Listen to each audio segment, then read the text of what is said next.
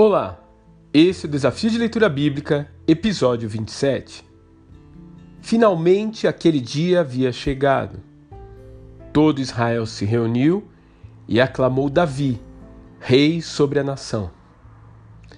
Ele então marcha para Jerusalém e a toma dos Jebuseus. A sua sorte havia mudado.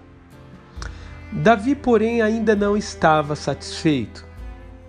Após apagar alguns incêndios, inclusive um confronto com os filisteus, o novo rei ordena que a arca do Senhor seja trazida a Jerusalém. A arca, como você deve saber, era o símbolo magno da presença de Deus entre o seu povo. Ela fora tomada pelos filisteus em um episódio vergonhoso e depois enviada de volta até Kiriat Jearim e ali havia ficado por mais de 20 anos.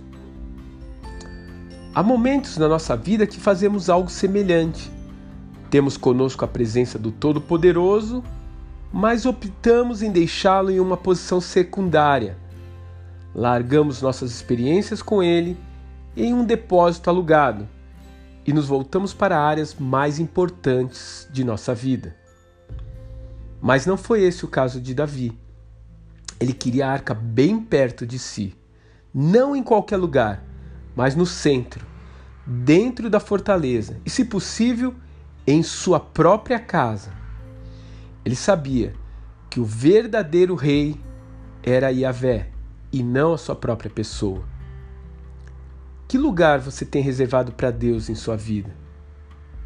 Que tal pedir-lhe agora mesmo para que ele se acomode melhor no centro do seu coração?